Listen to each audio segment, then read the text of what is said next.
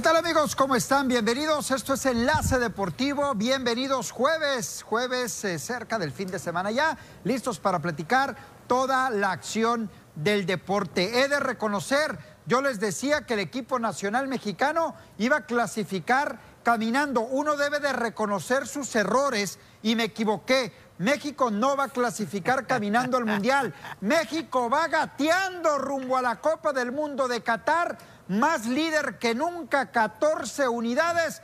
No hay quien le pueda ganar a México en la eliminatoria. El tuerto es rey en tierra de ciegos, ¿no? Eh, el equipo mexicano, líder en CONCACAF. Ahí está lo que pasa. ¿Quién es el tuerto, Abisaíd Pues, o quién es? eh, No, no, no, no, no, nomás que quise arrancar Ah, con ok. lo Es una frase. Muy Y filosófico. eso que que ustedes mencionaba, ¿no? alaban a Canadá y Estados Unidos, bueno, y eso que los alaban. Eh, eh, Y El Salvador. eh, ¿qué, qué tal? Buenas tardes a todo el auditorio. Yo digo que te equivocas, Avi. Te vuelves a equivocar porque no va gateando. va- Gateando va México al Mundial. fíjate bien. Fíjate, va Gateando. cojeando después de las patas que se llevaron ayer ante El Salvador. Así es como va realmente la selección mexicana. Que no sé para ustedes, compañeros, pero yo lo ahí arriba, volteo y digo, en la cima, 14 puntos, invicto, solamente dos empates. Y digo, wow, esta selección no me ilusiona para nada. Buenas tardes, compañeros. Coincido completamente, Netillo, y antes de entrar en polémica y todo, polémica la que se está generando aquí en el puerto de Mazatlán. Uno de sus mejores bats, el tercera base, Isaac Paredes, ¿viene o no viene?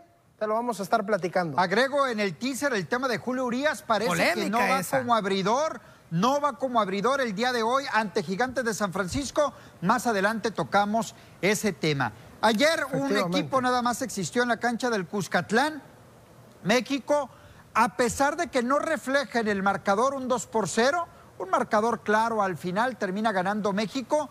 Muchas patadas, ya lo decía Netillo, patearon por todos lados a México. Hizo en parte lo que yo comentaba ayer, si te dan da más duro, pero al final el afectado también es México porque da Néstor Araujo un golpe, le toca una doble amonestación y se pierde el partido ante los Estados Unidos el próximo mes de noviembre. México es cierto y coincido, siempre he coincidido con ustedes, no está desplegando su mejor fútbol, en eso yo estoy de acuerdo, pero aún así a México le alcanza para, sin mucho, estar prácticamente clasificado a la Copa del Mundo. Bueno, Yo, quiero, antes de arrancar con el análisis del partido, cuando vemos las estadísticas que se presentaron ayer en el terreno de juego, como bien lo, lo manda y lo comanda, ¿no? México muy superior en todos los aspectos. Yo creo que la FIFA y la CONCACAF, en vez de estar preocupados por los gritos homofóbicos que se generan acá en México, en los Estados Unidos, que realmente físicamente no dañan a nadie, ¿no? Y que sabemos que es algo que se tiene muy arraigado en la cultura malamente, ¿no? Mexicana, pero que, que- que sabemos que no se hace con el afán de, de discriminar, sino con otro tipo de afán que ahorita no me voy a meter en ello.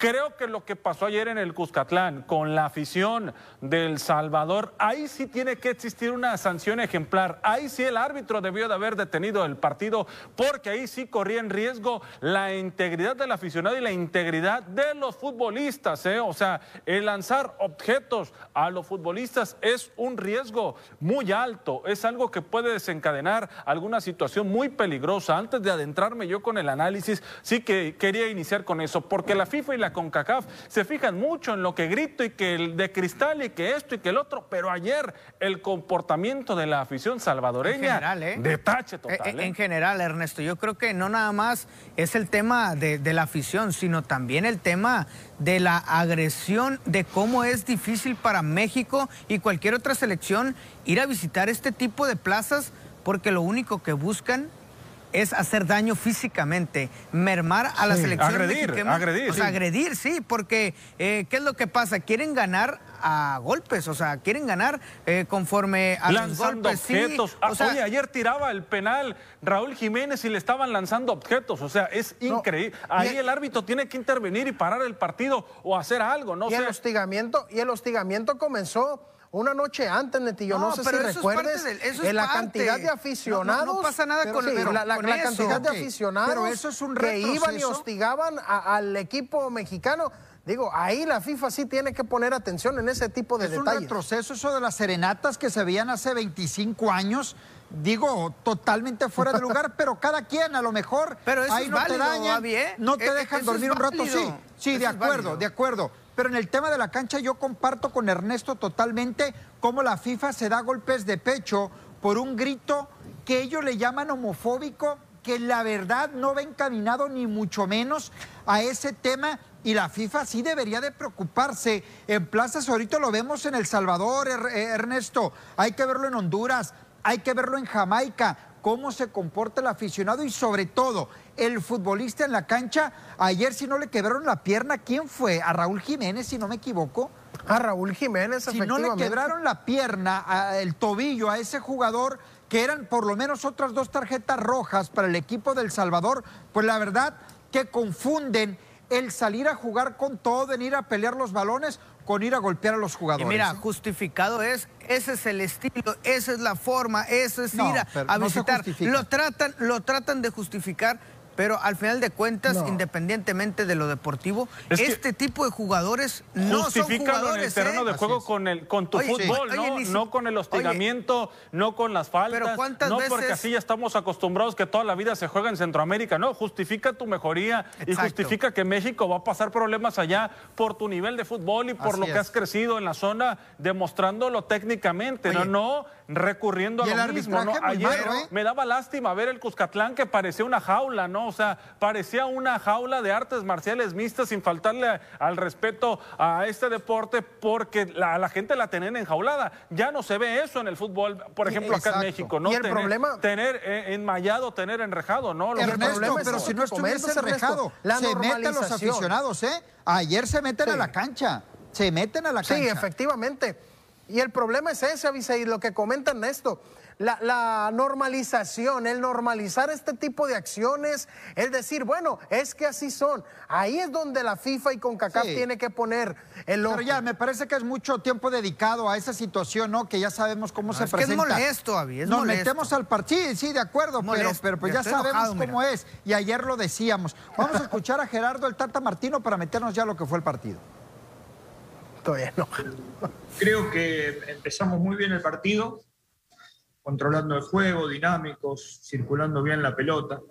Después hubieron una serie de interrupciones que nos quitaron un poco el ritmo. Igualmente pudimos hacer un gol de pelota parada y terminamos bastante bien el, el primer tiempo. Y me parece que este, eh, confundimos un poco los caminos después de la expulsión del futbolista del, del Salvador, jugando con uno menos, este, entramos este, un poco en, un, en una confusión, en hacer faltas innecesarias, bueno, y después ya cuando lo echaron a Néstor, el partido se igualó y igual manera creo que fuimos, lo controlamos. Muy bien, ahí las declaraciones de Gerardo Martino, el técnico del equipo nacional mexicano. Yo me quiero quedar con algo y antes de que comiencen a criticar los antipatriotas al equipo nacional, el, el estadounidense Ernesto y el, canadiense eh, Netillo, No parezco Lo- árabe, lo yo que- no parezco Lo que me gustó a mí de Gerardo el Tata Martino, y no es que lo defienda, no lo defiendo, no me ¿Por qué no lo termina de agradar, permítame, no me termina de agradar eh, eh, cómo maneja sobre todo los cambios. Ayer sí he de reconocer que realiza ocho movimientos, ocho cambios, al final el Chucky sí jugó, uno de los mejores jugadores o el mejor del, del equipo mexicano, y aún así le alcanzó a México para pasarle por encima al conjunto del Salvador, ganarle, no demostrando el mejor fútbol de acuerdo, pero sí haciendo lo suficiente para ganar el partido. Es decir, la lectura que yo le doy, que intentó buscarle por otro lado el Tata Martino para ver en qué puede No. mejorar el equipo mexicano. Mira, que no se trata de que buscó por otro lado. Cuidó a sus jugadores, ¿eh? También puede Cuidó ser. a sus jugadores, ojo, ¿eh? Porque también Alexis Vega entra y inmediatamente va para afuera, ¿no? O sea, inmediatamente le pegaron y va para afuera. Eh, eh, intentó, imagínate que este hubiera sido Raúl Jiménez, el que entra y le pegan de una y tiene que salir a los dos, tres minutos. Imagínate el Wolverhampton pensando en Raúl Jiménez, ¿qué, qué, qué le va a pasar? ¿Cómo me lo van a regresar después de la lesión que tuvo en su cráneo? Que le puedan hacer daño. El Tata Martino fue inteligente o la federación completamente dice, ok, vamos en primer lugar, estamos de superlíderes, no hemos perdido, eh, podrían haber entregado el partido incluso, haber dicho, vamos con, con, otra alineación, vamos con otros jugadores, no le hace si perdemos, no pasa nada si perdemos, pero vamos a cuidar a nuestras estrellas. ¿Por qué? Porque saben que el daño que le podían haber hecho a cualquiera de estas estrellas si hubieran jugado de titulares desde el arranque. Tenemos que ir a la pausa, regresamos aquí en la C Deportivo.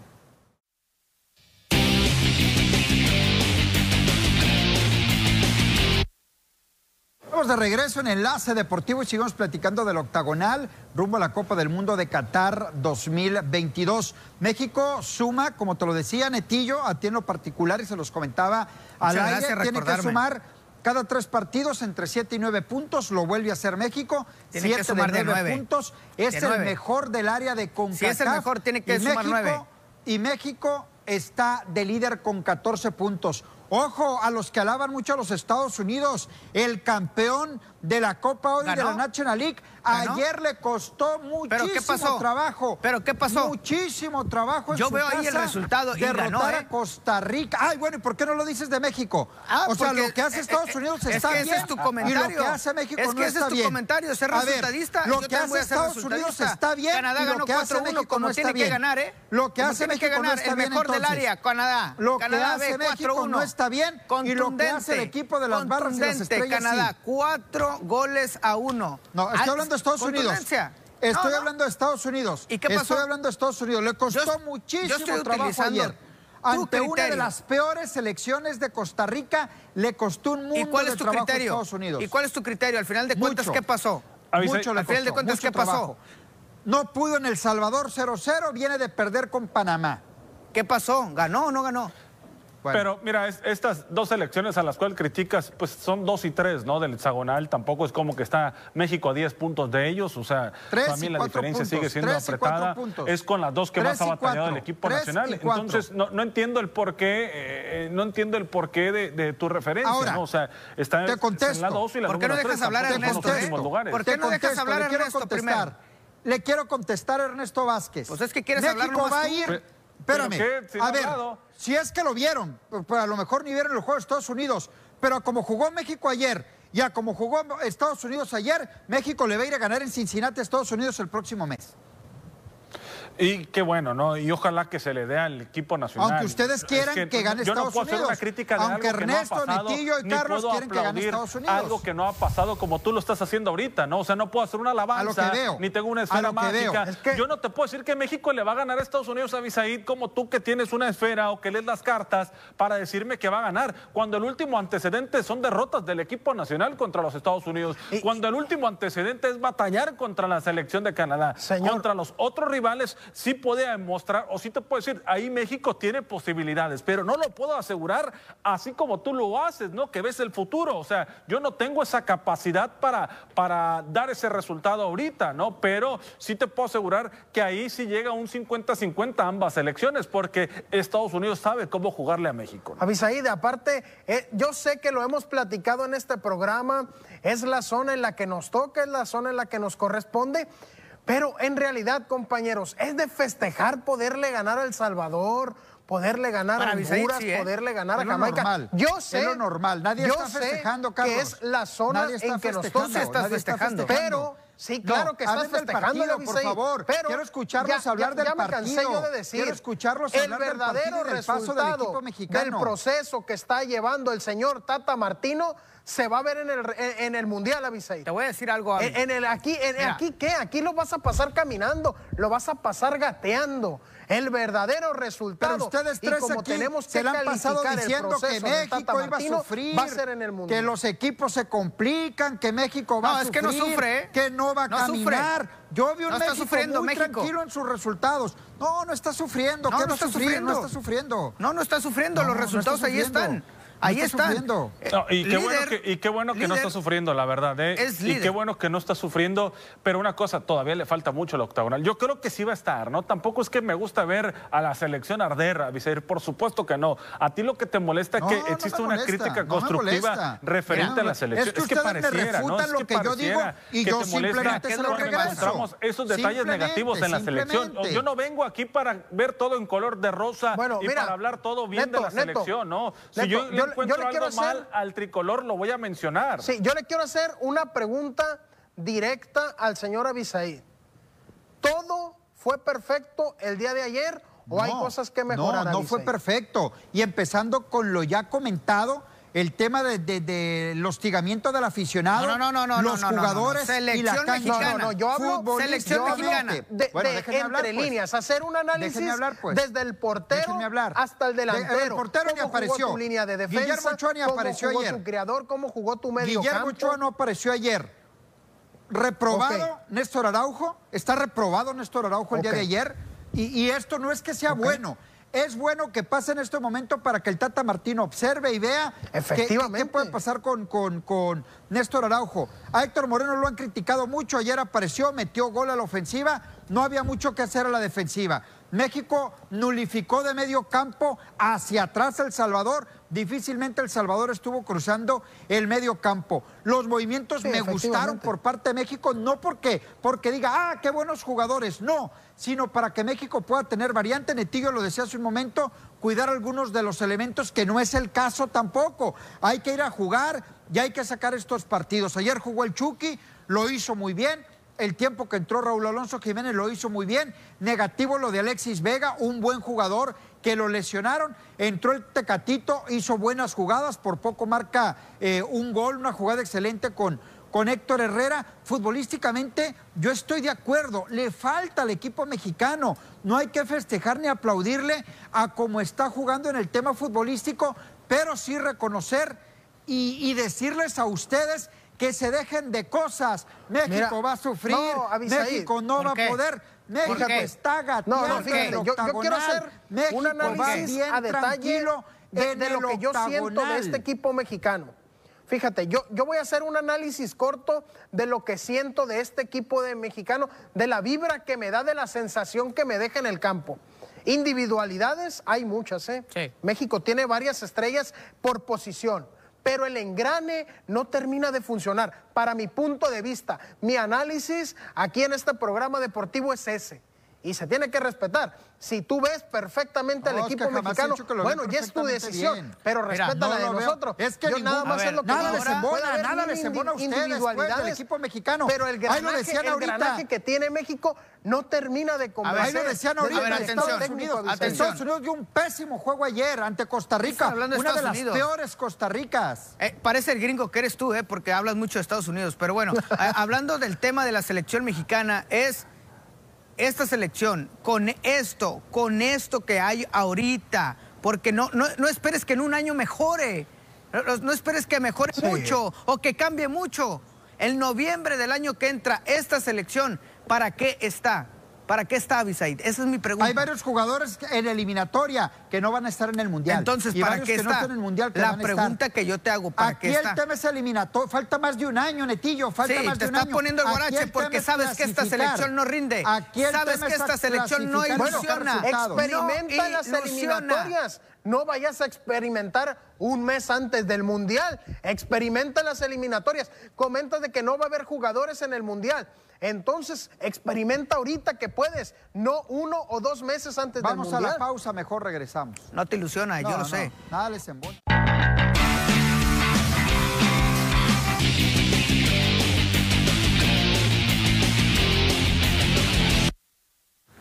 Bueno, vámonos con la quiniela. Ya el próximo mes retomamos el tema de las eliminatorias, donde México está tranquilito, caminando. Hoy arranca el fútbol mexicano, la jornada eh, de fin de semana se pone en marcha el día de hoy con un juegazo que no me quiero perder, Querétaro contra Cholos de Tijuana.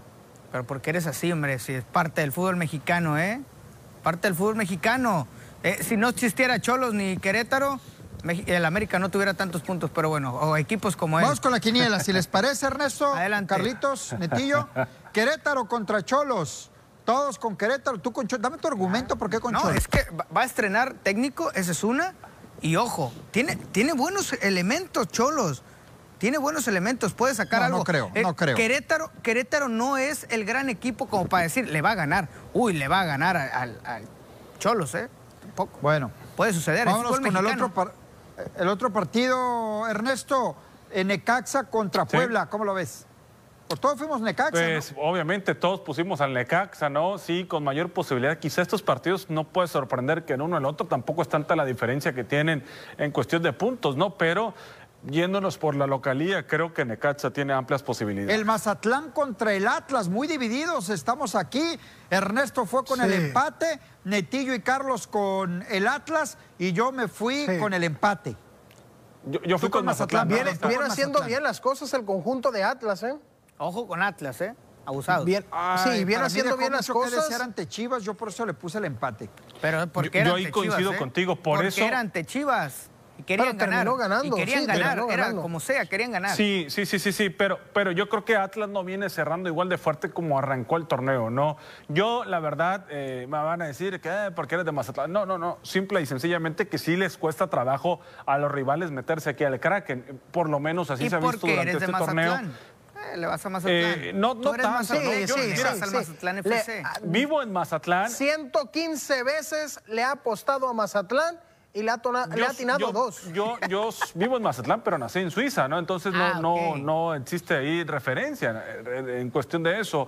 Pero yo veo eso, ¿no? Mazatlán, y, no me dejarán mentir, eh, es otro cuando está jugando acá en el crack. Bueno, pues ahí está. no sé cuál mañana, ¿no? El partido contra el conjunto del Atlas. Sí, 8 de la noche. 8 de la noche mañana. Vámonos con el duelo Monterrey contra León. Es León, ¿verdad? Soy un poquito ciego, pero sí es León. Eh, todos fuimos con Monterrey. Fíjate ¿Por qué dejamos, que ahí me arrepiento, ¿por qué dejamos de confiar en ahí León? me arrepiento. ¿Por qué dejamos de confiar en León? No es que dejemos de confiar en León. Fíjate, ¿eh? Ahí te va. Por, por lo que viene de la fecha FIFA, ¿eh? Normalmente los equipos se les ve un leve bajón después de la fecha FIFA y me arrepiento de haberle puesto al Monterrey. Seguimos creyendo en el Monterrey. ¿eh? Ah, mira, el Monterrey es local. Ojo con eso, Monterrey es local. Hay, hay un, ligero ventaja solo porque es local. América visita al San Luis. San Luis no juega mal, ¿eh? San Luis ha sacado muy buenos Pero resultados. Pero el América es el superlíder y es el mejor del fútbol mexicano. ¿Por qué todos confían en el América? Porque es el mejor del fútbol mexicano. Porque es el mejor equipo, el más sólido de todo el fútbol mexicano. Le va a ganar a San Porque, Avisaí, le, le tiene que ganar, ¿no? Del rival que tiene enfrente. Su obligación. Nosotros no, no criticamos, eh, sino las formas, ¿no? De, las victorias del América y la posición en la que está creo que le abre la puerta para que pueda sacar el resultado. No, no, no hablamos de que hay, no odiamos al América ni, ni, siquiera, o sea, tiene el plantel para mantenerse donde está el conjunto americano. Aparte que es estrategia, ¿eh? Muy bien.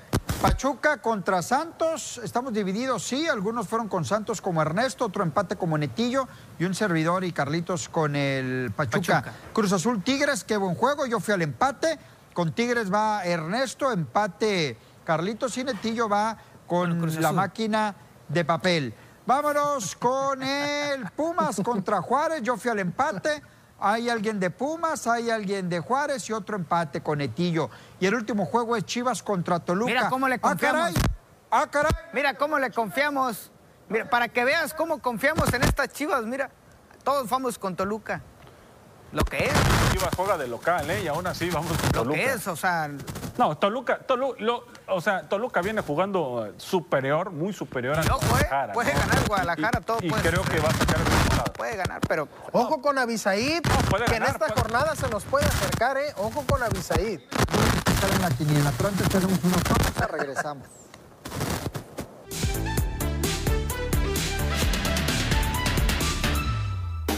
El combinado dirigido por Leonel Scaloni vuelve al césped del Monumental tras imponerse el domingo a Uruguay en el clásico rioplatense, un partido en que Leonel Messi volvió a brillar. Tras ese encuentro, la selección argentina, que hasta ahora acumula seis triunfos y cuatro empates, amplió su ventaja con respecto al tercer clasificado del grupo, Ecuador, que cuenta con seis puntos menos que el albiceleste pese a haber disputado un partido más.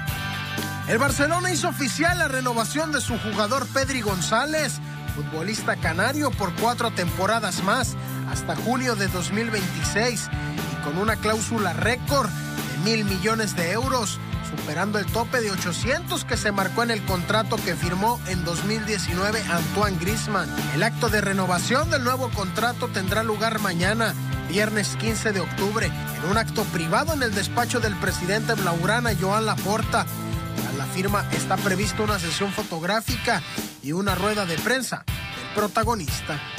El Fútbol Club Valencia tiene un círculo virtuoso en su academia, ya que la historia de éxito de cada grupo inspira a la siguiente generación de jóvenes y les convence de que Paterna es el lugar donde hay que estar.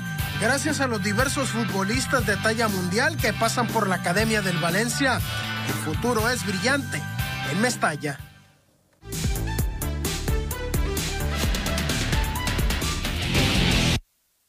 De regreso en Enlace Deportivo, vámonos al béisbol y vamos a tocar el tema de las grandes ligas. Estoy molesto hoy, todavía. Hoy un partido de, eh, decisivo. Yo no es que esté molesto, ¿no? Yo creo sí. que dejamos a un lado eh, la, la nacionalidad. Bueno, aunque tú eres canadiense y los demás no son mexicanos. Por eso me molesto. mexicano aquí.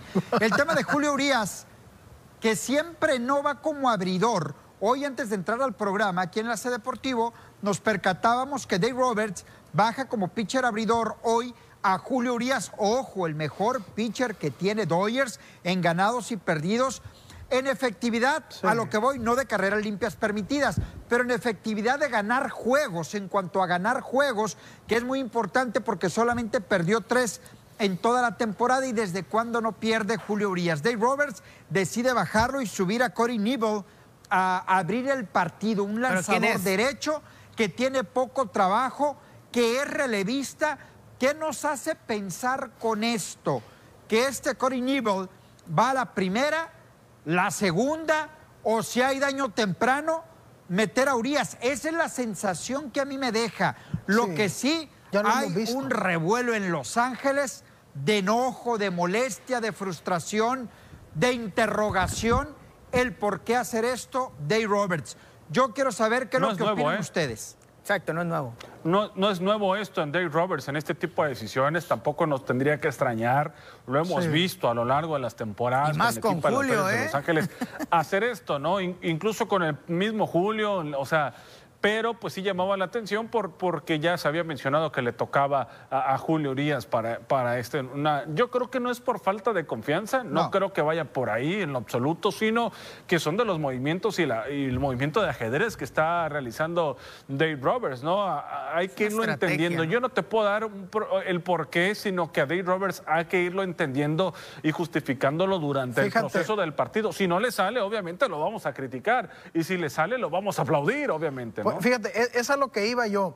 Este manager Dave Roberts ha sido señalado en muchas ocasiones, incluso ha perdido finales por decisiones que toma. Esperemos que por el bien del equipo y por el bien de la organización y sobre todo por el bien de su puesto, le salga lo, lo- le salga lo que está haciendo y esperar que lo de Julio Urias no vaya más allá y que sea una lesión No, no o- es. algo, dicho, algo que- no sepamos que todavía no ha informado el conjunto de los Dodgers, pero eso sí, ¿eh? el conjunto de los Dodgers y sobre todo Dave Roberts muchas veces ha sido señalado. Netillo, si me permites aclarar algo nada más. Adelante. Yo no soy como aquel comentarista, cronista o aficionado que dice que Dave Roberts es antimexicano y que no quiere a Julio. No, no es el tema de mi parte. Totalmente no estoy haciendo mi comentario en relación a esto.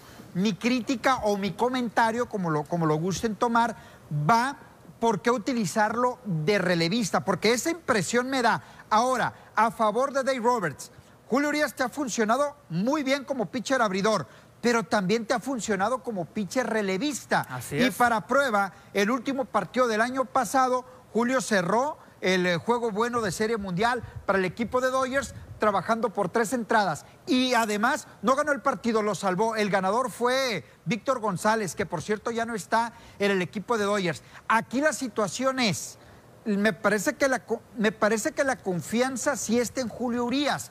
Aquí el tema parece ser que Julio trabaja entre cinco y seis entradas, ha sido la labor. Todo parece indicar que el tema de Dave Roberts es meterlo una o dos entradas y ya después meter a Julio Urias. Pero ¿qué pasa si le caen a palos a Corey Neville desde la primera entrada? ¿Será para desestabilizar el line-up de San Mira. Francisco o ustedes qué piensan? Mira, que ya lo dice Ernesto. Pudiese No, ser, ¿eh? Pudiese bien, ser. eh, porque que el, último partido que le tiró Julio. Urias al conjunto de San Francisco fue de más de cinco entradas. Entonces también eh, el coach de bateo del equipo contrario empieza a trabajar los picheos del lanzador. Vamos a ver de qué manera van a trabajar el conjunto de San Francisco, porque hasta para nosotros fue sorprendente. Imagínate para ellos. Netillo.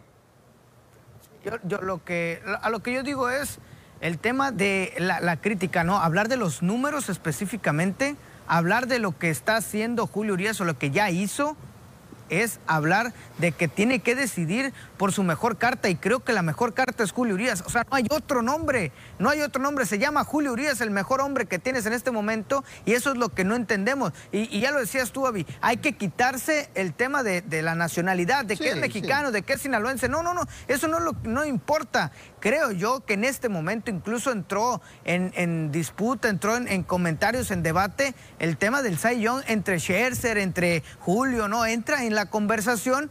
¿Por qué? Por los números que puso Julio Urias. Entonces, me atrevo yo, eh, a, a decir, entre Scherzer y Julio, ahí está, hay algo, una ligera ventaja sobre Julio hoy en día, hoy, para el partido del día de hoy.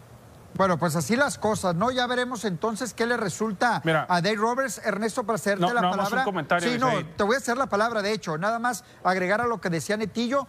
Mi interrogante queda si esa estrategia, ¿por qué utilizarla de esa manera? Sí.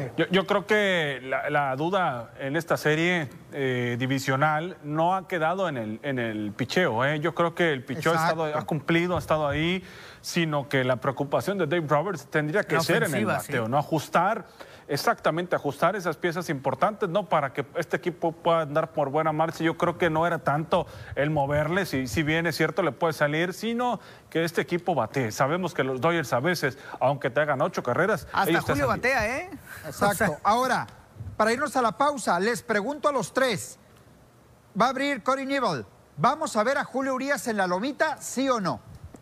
No, ya, eso ya no te lo podría responder con Dave Roberts encabezando como manager de ¿Qué creen, sí o ¿eh? no? Mira, yo creo que, todo va a depender de la forma en cómo abra este, ¿Sí o este no? jugador. Yo creo que sí. Yo también creo que sí. Yo también creo que yo sí. También creo, yo creo que lo vamos a ver. Vamos a la pausa, regresamos. El neto no.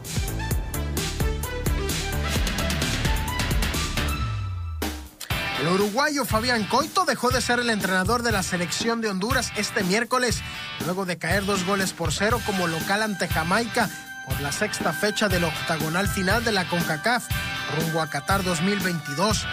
La bicolor solo ha podido sumar tres puntos en esta fase de eliminatorias, encontrándose en la última posición a falta de ocho jornadas. El defensa internacional español Sergio Ramos continuará su programa de entrenamientos individualizados bajo supervisión médica durante los próximos 10 días.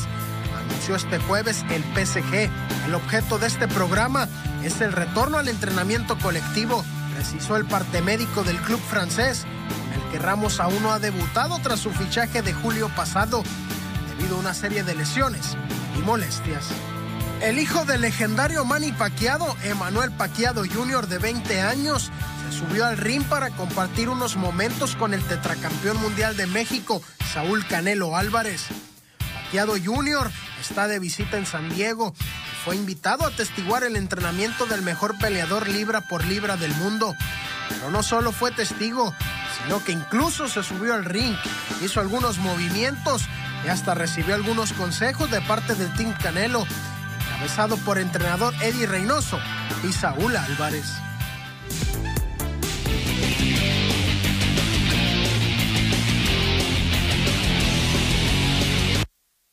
Muy bien, estamos de regreso y nos vamos ahora a la Liga Mexicana del Pacífico de Béisbol.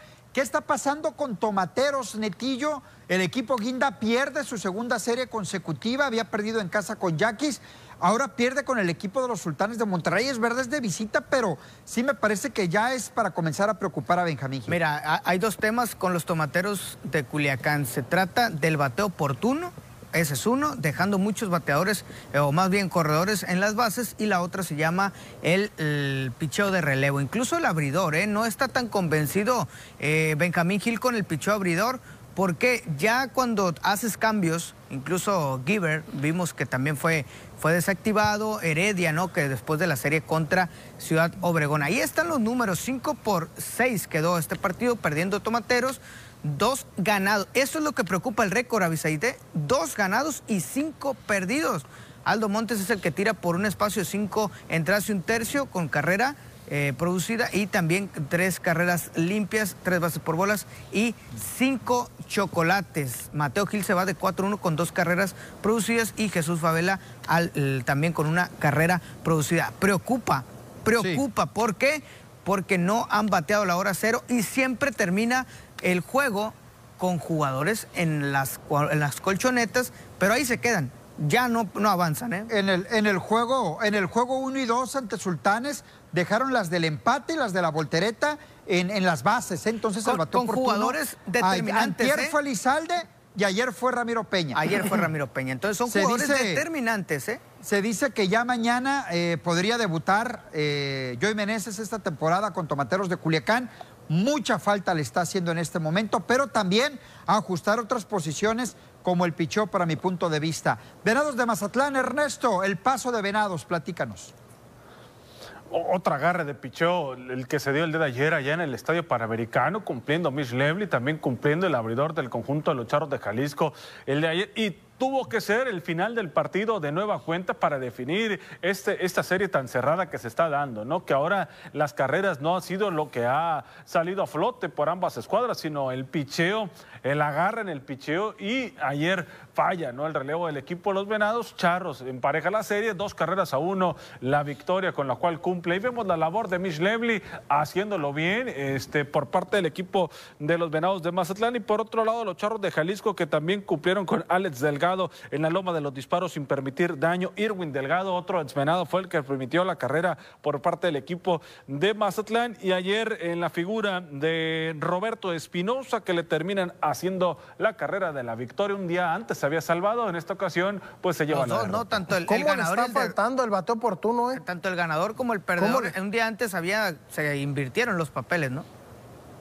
Sí. Sí, efectivamente, es el segundo partido que se decide de esta manera y hablar de la falta del bateo oportuno que le hace al conjunto de Mazatlán, la falta que le hace de un jugador de poder, un cuarto bat natural.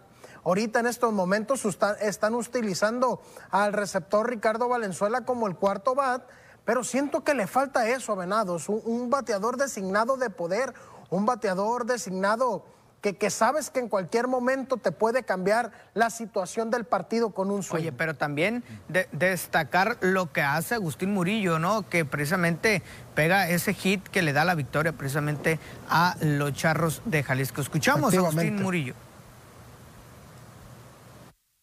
Fue, un, gran juego de pelota, eh, donde predominó el, el, picheo totalmente.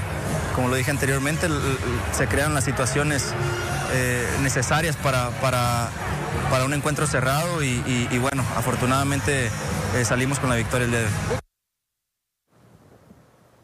Bueno, y los naranjeros de Hermosillo aseguraron serie en lo que Otra blanqueada, ¿eh? ese segundo compromiso y blanqueada, ¿no? Sobre el conjunto de los Yaquis de Ciudad Obregón, que han sido partidos muy buenos, ¿no? Pero que Hermosillo ha sacado la mejor parte, cerrados. Elian Leiva el día de ayer con cinco entradas, dos imparables, base por bolas y un total de siete chocolates. El Cochito Cruz de 4-1 conectó cuadrangular, además de dos carreras producidas. Y bueno, pues de los Yaquis, Héctor Velázquez, vean la labor, veíamos la labor de siete entradas por parte de Héctor Velázquez. Es un buen lanzador creo que va a aportar mucho al equipo de los Yaquis de Ciudad Obregón, a pesar de que ayer no pudo eh, llevarse la victoria, ¿no? Mira que era un duelazo de picheo, ¿no? Entre Lean Leiva y Héctor Velázquez, dos experimentados, dos que conocen a la perfección la liga y conocen a los bateadores, y al final de cuentas, unas, un, par de carreras son los que definen, ¿no? Al final de cuentas se las terminan haciendo a Héctor Velázquez y es el que se lleva la derrota, y el, el Lean Leiva, precisamente el abridor, por parte de Hermosillo, es quien se lleva pues la victoria, ¿no? Es un duelazo y está más o menos marcando, ¿eh? No, no me quiero adelantar, pero está marcando cómo va a ser esta temporada para estos dos. Sí, ¿y qué series tan complicadas ha tenido el conjunto de los Yaquis de Ciudad Obregón? Primero contra el conjunto de Tomateros y ahora contra Naranjeros. Sin duda alguna, dos finales anticipadas. Definitivamente. Es lo mejor que le puede pasar, ¿no? Por el tema de que va viendo cómo es que se está enfrentando estos equipos para una segunda vuelta ya los conoce. Vamos a la pausa, regresamos.